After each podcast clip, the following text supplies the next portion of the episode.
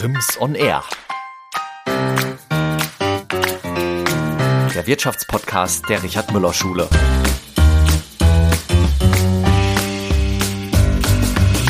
Leidenschaft die Streuobstwiese. Christoph Jestedt ist mit Herzblut Biolandwirt. Eigentlich wollte er Lehrer werden, aber es kam alles anders. Auf dem elterlichen Hof setzt er voll auf Nachhaltigkeit. Eines seiner Produkte ist das Szenegetränk Lieber Schorli. Eine Weinschorle, die nicht nur schmeckt, sondern auch den Wiedehopf schützt. Das und vieles mehr erzählt er uns in einer neuen Folge Rims on Air.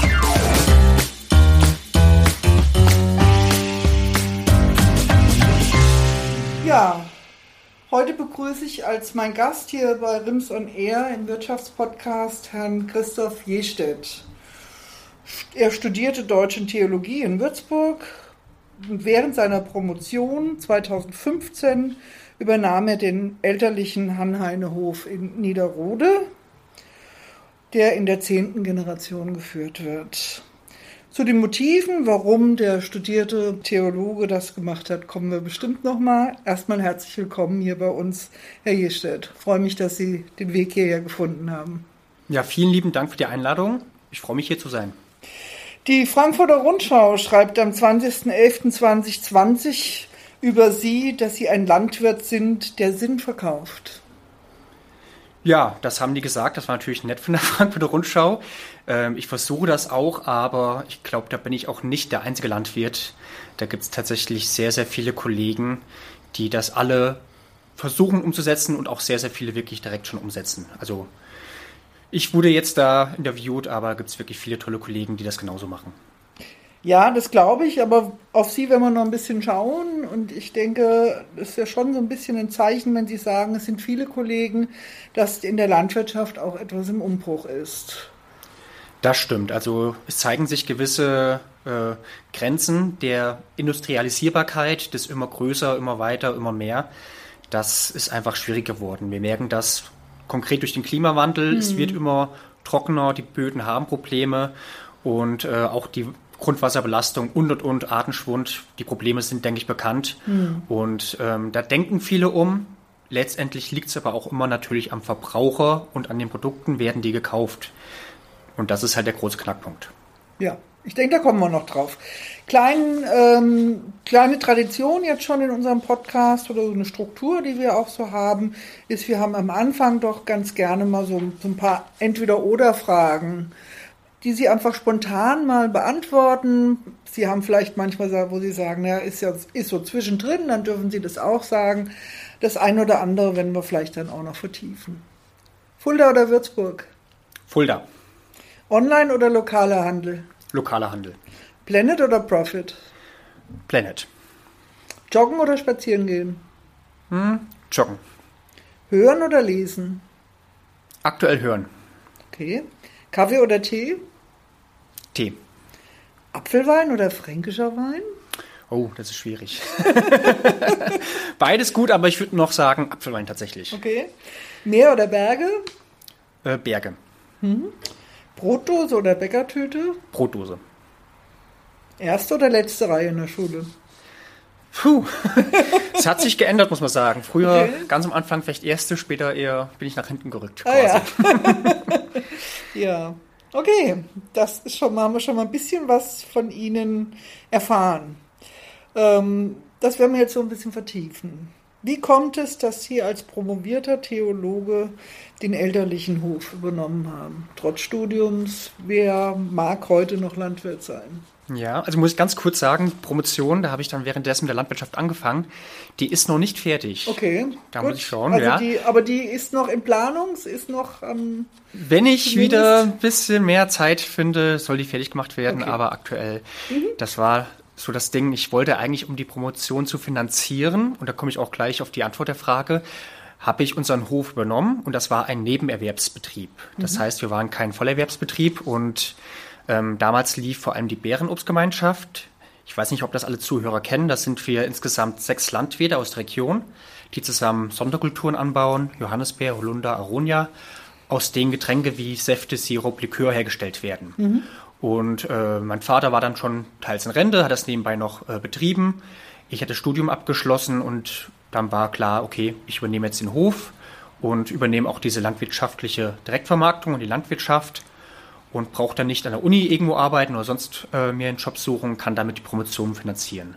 Also es war nur, um das für uns und unsere Zuhörer klarzukriegen, es war weiter gedacht als Nebenerwerbshof äh, sozusagen. Absolut, genau. Das sollte nebenbei weiterlaufen. Ich hing da schon dran, weil ich natürlich da auch groß geworden bin und das alles kannte. Wir stehen am Weihnachtsmarkt, da stand ich auch schon dann, ja. darf man gar nicht sagen, heute wegen äh, Kinderschutzgründen. Ich stand schon mit zehn Jahren in der Bude, habe da auch mitgemacht. Ja. Das ist ja ganz klassisch Familienbetrieb, aber eigentlich habe ich zu dem Zeitpunkt jetzt nicht meine berufliche Zukunft komplett da gesehen. Hm. Ja, aber irgendwas hat sich getan, oder? Das stimmt. Also ich habe dann, wie gesagt, das übernommen und dann auch angefangen mit der Direktvermarktung mich auch in einige Themen dann doch nochmal neben der Promotion tiefer eingearbeitet. Und äh, da hat es mich, kann man einfach so sagen, wirklich gepackt. A, das Thema äh, nachhaltig produzierte Lebensmittel. Das war schon auch der Ansatz, den ich auch von zu Hause mitbekommen hatte. Das heißt, auch die Bärenobstgemeinschaft hat vor 30 Jahren gesagt, wir wollen nicht immer nur größer, weiter und schneller, sondern wir suchen uns unsere Nische, bauen Sonderkulturen an, machen das nachhaltig und müssen aber selbst vermarkten, damit wir faire Preise kriegen, weil mit mhm. den Weltmarktpreisen können wir nicht konkurrieren. Mhm. Wir brauchen Produkte. Und das war der Grundgedanke, den ich auch schon verinnerlicht hatte. Und dann halt einfach wirklich, natürlich, man hat es auch insgesamt mitbekommen, dass da ein gesellschaftlicher Wandel da war. Äh, die Nachfrage ist gestiegen, das habe ich auch gemerkt. Aber auch generell die Thematik war einfach spannend. Das heißt, die Sträubswiese, sei es wirklich auch unser Anbau oder auch wie andere Landwirte mhm. umgedacht haben. Und tatsächlich auch habe ich viele Winzer kennengelernt, die sich da zu derselben Zeit auch ähnliche Gedanken gemacht haben, war mit denen im Gespräch, habe da auch ganz interessante Vermarktungskonzepte kennengelernt und das hat mich dann einfach gepackt und dann wurde irgendwann dann wirklich die Zeit für die Promotion immer weniger und ich habe wirklich äh, immer mehr Gas gegeben bei der Vermarktung und bei unserem Betrieb. Ich habe in einem Artikel gefunden, dass Sie gerne Umweltschutz betreiben würden, ohne den moralischen Zeigefinger zu erheben. Können Sie dazu was sagen? Ja, das kann man dann festmachen an Lieber Schorli, an meinem mhm. Produkt. Ich habe dann 2019 auch äh, GmbH gegründet und habe gesagt, okay, jetzt probiere ich komplett mal den Fokus darauf zu legen und schaue, was passiert. Und da war der erste Gedanke, die erste Eigenmarke, die Weinscholle Lieber Schorli. Idee kam daher eigentlich, wenn man so als hessischer Bier- und Apfelweintrinker nach äh, Würzburg kommt, nach Franken, und das sind die Weinfeste und es hat 30 Grad, dann trinkt man dann doch den Shoppen viel zu schnell. Das muss man sich erstmal dran gewöhnen und ja. das ist eine Weinschorle ein ganz gutes Getränk dafür. Ja. Ich wollte aber auch letztendlich dem Lebensraum Weinberg was zurückgeben, weil das einfach wahnsinnig schön ist da. Wenn man da langläuft, Fahrrad fährt, war ich viel unterwegs. Äh, das ist toll und auch wenn man sich mit den Winzern unterhält, da ist ganz viel Leben. Und äh, habe ich mir überlegt, okay, wenn du eine Weinschorle mitbringst oder machst, dann muss da irgendwo ein Mehrwert auch entstehen und haben dann das Videoprojekt mit dem Landesvogelschutzbund Bayern ins Leben gerufen. Das heißt, von jeder Flasche geht jetzt ein Teil des Erlöses in dieses Projekt. Das ist eine gute Sache, aber ist jetzt nicht der alleinige Grund, denke ich, warum Leute lieber Schorli trinken. Lieber Schorli ist einfach es schmeckt vielen zumindest, also das ist das Feedback, was ich bekomme. Das stimmt. Ja. Es sieht vom Design her relativ ansprechend aus mhm. und ist auch praktisch bei Events, bei Festen oder einfach mal, wenn ich irgendwo, keine Ahnung, am Strand oder auf, zum Picknicken fahren will. Das heißt, es ist eine Art Lifestyle-Getränk und ähm, die Leute kaufen das deswegen und tun gleichzeitig aber auch was Gutes. Mhm. Können Sie das noch ein bisschen ausführen? Was tun Sie Gutes? Wir spenden, äh, wie gesagt, von jeder Flasche einen Teil des Erlöses. Da kam jetzt in den letzten äh, zwei Jahren auch ganz gut was zusammen. Das waren insgesamt 6000 Euro, die wir da an den Landesvogelschutzbund Bayern übergeben haben. Die legen damit entweder neue Sträubswiesen an, die machen Nistkästen, setzen Nistkästen für unser Maskottchen in Wiederhopf. Die äh, betreiben Landschaftspflege, kaufen Naturschutzgebiete. Also da wird dann doch einiges gemacht mit dem Geld. Ich lasse dann oder habe es jetzt dieses Jahr so gemacht, die Leute durften über Instagram abstimmen, was passieren soll mit dem Geld. Oh ja. Und äh, da hat der Kunde quasi dann auch wirklich die Möglichkeit zu entscheiden, was mit dem Geld passiert dann. Ja, also Sie haben ja schon einiges gesagt. Das ist ja schon sehr ansprechend gemacht, da diesen Wiederhopf, der mir sein, sein äh, Säckchen da trägt und ähm, sehr goldig, ja. Und ähm, ist das, zeigt das schon Erfolg? Ist, kommt er zurück? Kann man da schon was sagen oder? Also der Grund, warum wir auch uns für den Wiederhof entschieden haben, ähm, es gab wirklich nur noch 25 Brutpaare in Bayern. Das heißt, der war wirklich ähm, oder ist nach wie vor noch so gut wie von der Bildfläche verschwunden. Es muss den früher öfters gegeben haben, weil der in der Vogelhochzeit als Liedzeile vorkommt. Der mhm. Wiedehopf, der Wiedehopf, ja, ja, genau. der bringt der Braut den Blumentopf. So ist es ja. Genau. Und das heißt, wenn er in so einem alten Volkslied eine Textzeile ist, dann gab es den früher, sonst hätten den, wäre nicht reingedichtet worden. Mhm. Und es liegt einfach daran, wie auch generell beim Artenschwund, dass dieses kleinteilige, kleine Parzellen äh, immer mehr verschwinden. Wir haben immer größere Flächen. Er findet wenig Rückzugsorte wie mhm. alte Bäume mhm. und auch sein Nahrungsangebot sind speziell Insekten. Das ist halt einfach schwierig, wenn man wirklich nur saubere, riesige Flächen hat, dann für ihn da Nahrungsangebot zu schaffen. Und daran sind wir jetzt dabei und wollen das ändern. Hm. Also indem die Weinberge eben dann auch ja, wie sagen wir, nachhaltig, ökologischer oder artengerechter be äh, bewirtschaftet werden. Genau, dass man mal einen Streifen auch Gras mal stehen lässt, mhm. auch beim Winter hinweg, dass man auch die Kombination hat zwischen Obstbäumen, die direkt am Weinberg stehen, also verschiedene kleinteilige Lebensräume ja. in Kombination schafft mhm. und äh, Nistkästen aufstellt, verschiedene andere Maßnahmen einleitet, natürlich möglichst wenig Insektizide, Pestizide. Das sind so verschiedene Bausteine. Ja, ein schönes Projekt. Für das Projekt Lieber Charlie haben Sie ja im letzten Jahr dann auch den, also den Gründerpreis in Silber von der hessischen Wirtschaft bekommen, also den hessischen Gründerpreis. Da kann man ja immer noch gratulieren, es war ja noch gar nicht so lange her. Danke. Und äh, ja, sehr schön. Sie haben auch den, das Stichwort Streuobstwiese also Sie sagten, in Weinbergen und Streuobstwiesen ist der Wiederhopf wohl auch vorgekommen. Und da habe ich auch gefunden, dass Sie gesagt haben, circa 80 Prozent der Streuobstwiesen in Deutschland sind zerstört.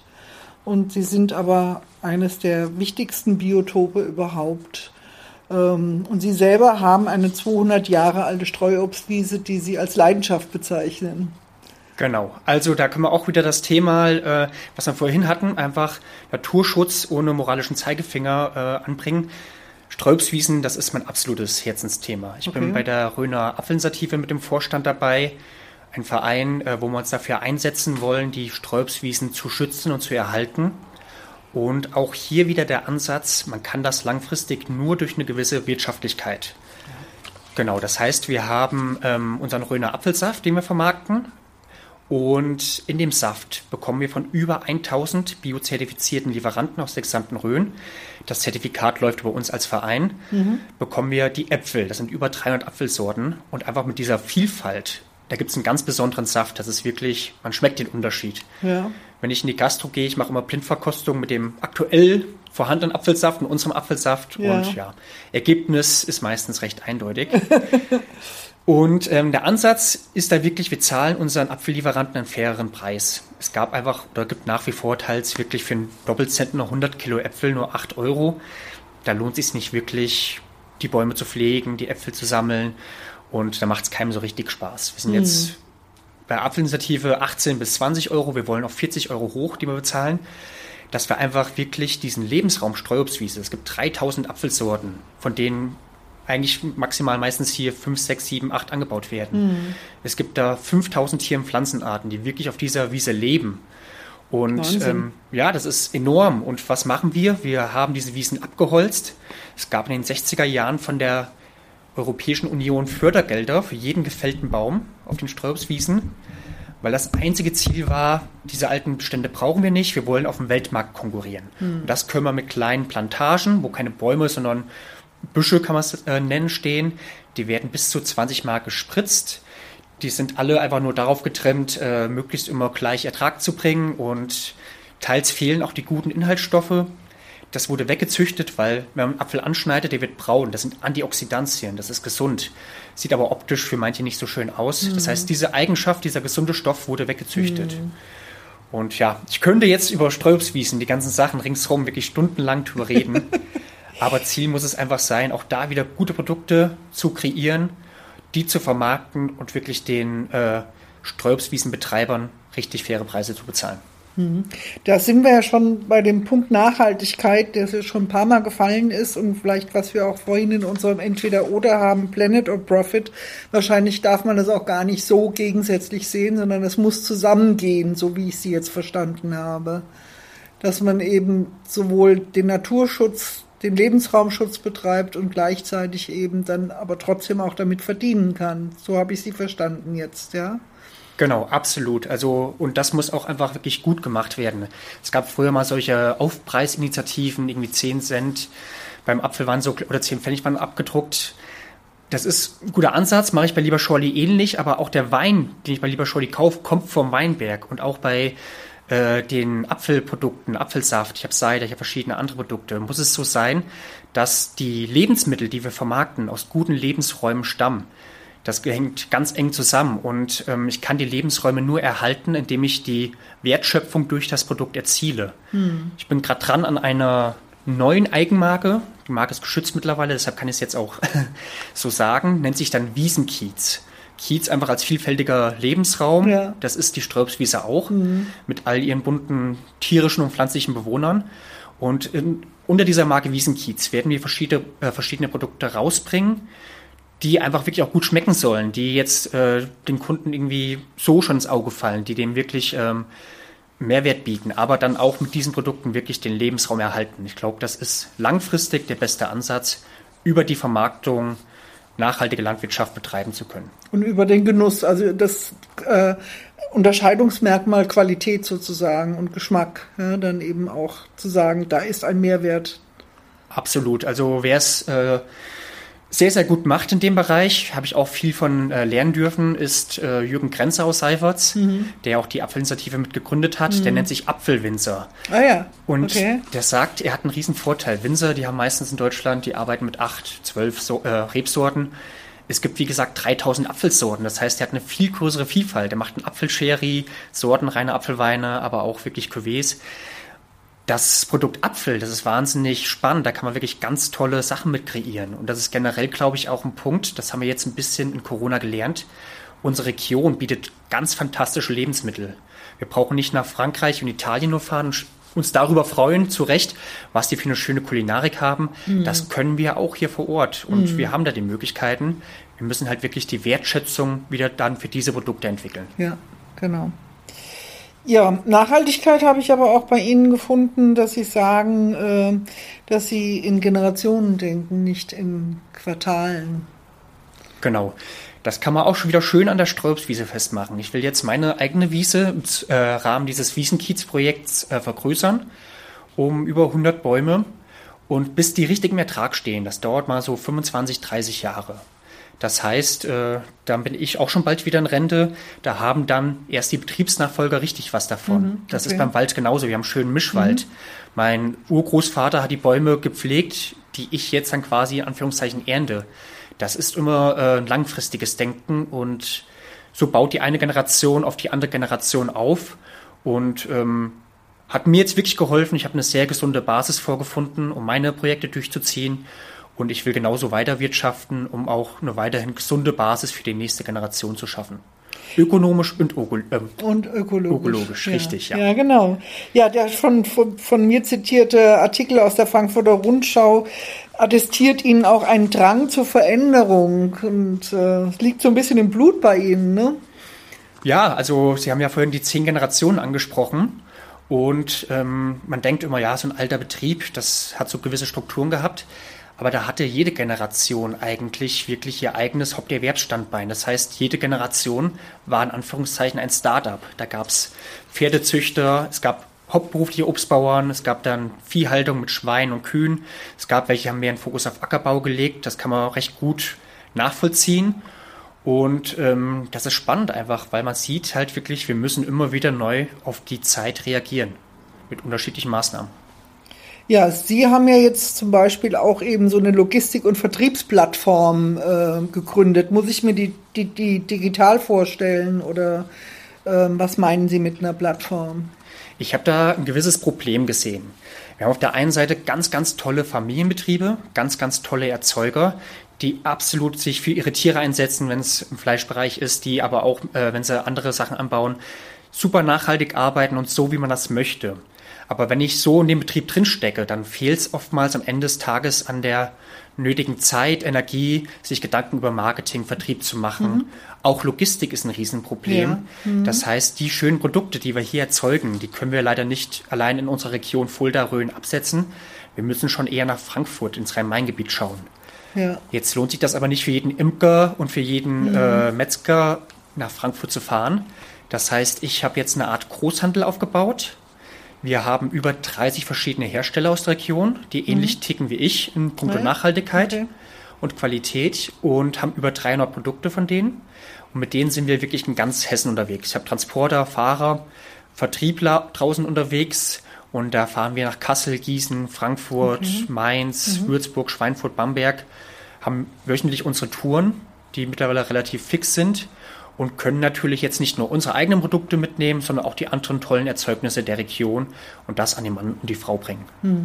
Äh, ganz nochmal so ein Zwischeneinschub. Spielt Digitalisierung dann auch eine Rolle für Sie in Ihrem Betrieb? Ja, Ein moderner Landwirtschaftsbetrieb? Das brauchen wir auf jeden Fall. Also es fängt an natürlich bei einem vernünftigen Warenwirtschafts- und Buchhaltungssystem, geht aber jetzt auch weiter. Ähm, Wir werden noch eine neue Homepage ähm, erstellen, wo einmal alle unsere Erzeuger und Produkte gut dargestellt sind, wo auch der Endkunde dann online bestellen kann, aber auch unsere Gewerbekunden online bestellen können. Der Lieferschein wird automatisch erzeugt. Also man braucht einfach, glaube ich, die Digitalisierung, um da auch wirklich das Angebot für den Kunden attraktiv zu halten und auch einfach die Prozessabläufe zu optimieren. Kommen wir mal auf Ihre Eigenmarken, die Sie entwickelt haben und noch dabei sind zu entwickeln, haben Sie ja gerade gesagt. Vielleicht wollen Sie da noch ein bisschen was zu sagen. Genau, also wenn ich neue Eigenmarken entwickle, da gibt es meistens ähm, zwei Punkte, wie ich da drauf stoße. Entweder sehe ich selbst das Problem ein bisschen, wie es bei Lieber Shorley war, oder ähm, ich kriege auch teils von meinen Kunden gutes Feedback, ähm, wo die sagen, hier, das und das, ne, das ist für uns zeitaufwendig, das ist schwierig oder da gibt es keine guten Produkte in guter Qualität. Wie sieht's denn da aus? Und ähm, das ist natürlich auch hilfreich. Ich habe auch bei Lieber Shorley damals, bevor ich das produziert habe, wirklich bei bestehenden Kunden angefragt. Ich habe da eine Idee. Wäre das was für euch? Und ähm, auch bei der Entwicklung bin ich äh, da recht hemdsärmelig unterwegs. Bei Lieber Shorley stand ich dann am Marktplatz in Würzburg und habe immer wieder Leute probieren lassen, welche Ach, Mischung toll, schmeckt ja. euch am besten. schön, ja. ja. Mhm. Habe auch beim Design, gefällt euch das besser, gefällt euch das besser. Das heißt einfach, bevor ich mit dem Produkt an den Start gehe, suche ich mir eigentlich vorher schon einen Markt oder suche mir auch schon vorher so eine gewisse Stimmung raus, ähm, ob das überhaupt funktionieren kann oder nicht. Ah ja, okay. Ähm, was mir aufgefallen ist auch, ähm, dass Sie, be- bevor wir auf die Vertriebswege nochmal gehen, genauer, dass Sie auch lokale Initiativen stark unterstützen, sich auch gegenseitig unterstützen. Also wenn Sie hier so jemanden finden, haben Sie ja schon gesagt, dass die dann eben auch verkauft werden. Aber mir ist auch aufgefallen, wenn ich jetzt zum Beispiel, ich wohne in Eichenzell, oben am Türmchen war und dann habe ich ja eben dann schon in dem Sommer auch, im letzten Sommer auch lieber Shorley trinken können und doch viele von den, beim Patrick Bohl zum Beispiel oder von denen man so kennt, die dann eben auch ihr, ihr Produkt dann auch vertrieben haben. Hm. Ich habe zum Beispiel auch gesehen, dass sie einen Lebe Lebensmittelautomaten schon 2018, ja? 19 war das. 19 Genau. mit, mit äh, Nelles zum Beispiel aufgebaut haben.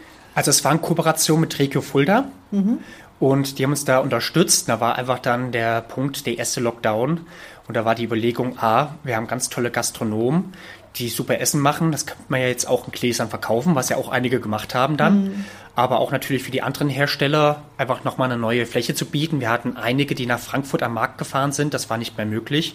Und da wollten wir neue Wege gehen. Und da hat Regio Fulda uns dankenswerterweise unterstützt und uns da auch äh, geholfen und äh, hatten dann im Automaten auch 13 verschiedene Hersteller drinne.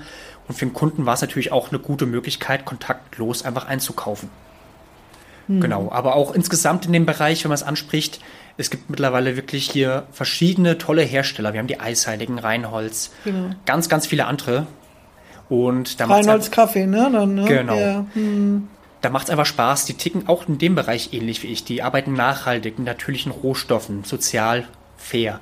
Und ähm, da macht Spaß, wenn man zusammen einfach neue Ideen entwickelt, sich gegenseitig unterstützt. Und da hat sich wirklich mittlerweile ein tolles Netzwerk gegründet. Ja, ähm, die Röner Apfelsinitiative haben Sie schon erwähnt. Ich habe noch was gefunden vom Innovationsnetzwerk der Foodbranche von der Hochschule.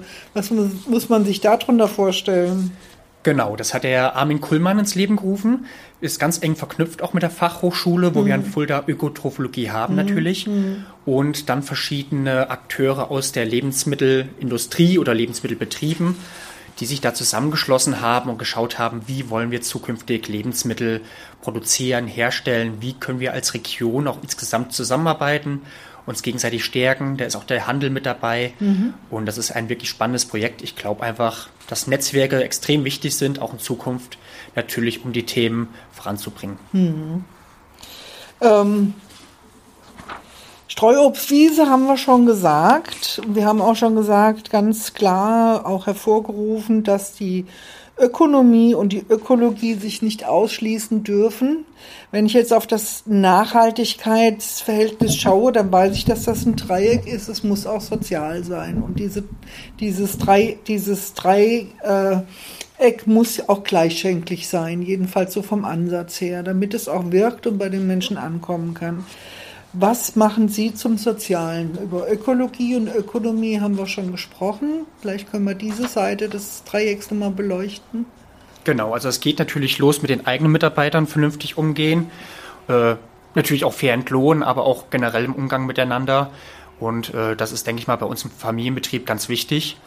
Dann darüber hinaus auch der Umgang mit den Lieferanten, die ich habe, da nicht bis aufs Letzte drücken, sondern einfach wirklich schauen, wir müssen da Preise ermöglichen, mhm. Die für die Familienbetriebe, die wir haben, auch dann faires Einkommen ermöglichen. Mhm.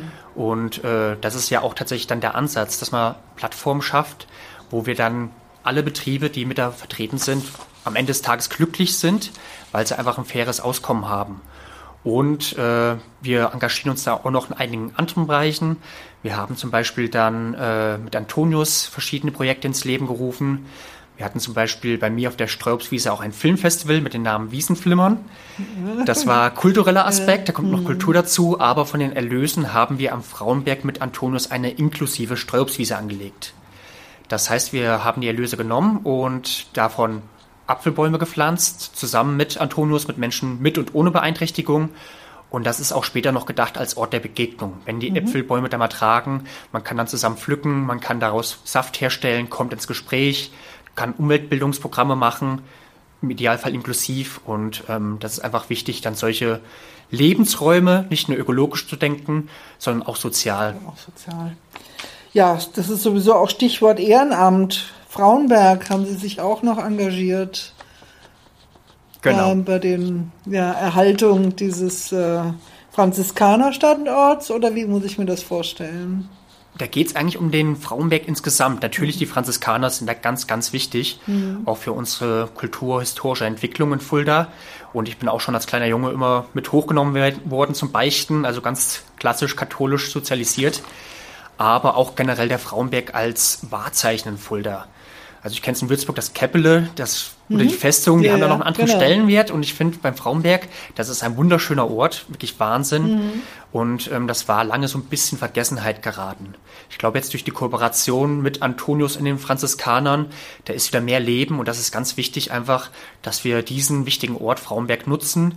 Wir planen da jetzt als Verein neue Maßnahmen für den Klostergarten, um auch da wieder einen Ort der Begegnung zu schaffen. Also ich glaube wirklich, dass wir da als Fulderer Bürgerschaft ein besonderes Kleinod haben und das wollen wir einfach als Verein voranbringen. Also doch sehr stark in der Region verwurzelt und aber auch Ideen von anderen Regionen mitbringend.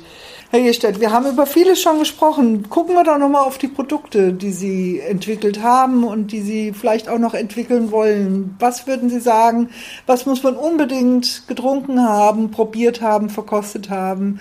Einfach mal so ein bisschen, erzählen Sie ein bisschen drüber. Was liegt Ihnen am Herzen? Was haben Sie noch vor? Einfach nochmal von der Seite schauen. Genau, also wir haben jetzt äh, relativ neu dieses Jahr mit der Bärenobstgemeinschaft zusammen den Klütchen entwickelt. Wir stehen ja schon seit über 20 Jahren am Fulderer Weihnachtsmarkt und äh, sind da vor allem bekannt fürs Johannesfeuer. Das kennen die meisten Fulderer. Mhm.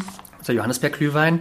Wir hatten aber auch seit ähm, drei Jahren schon die Idee, dass wir unseren Winterapfel, eigentlich alkoholfrei als Getränk, das Apfel, Holunderblüte, Zimt, ähm, mit Gin verfeinern. Und die Idee kam wirklich super an, hatten da eine Top-Nachfrage. Auch die Frankfurter Allgemeine Zeitung bei uns hat da einen Videobeitrag drüber gemacht.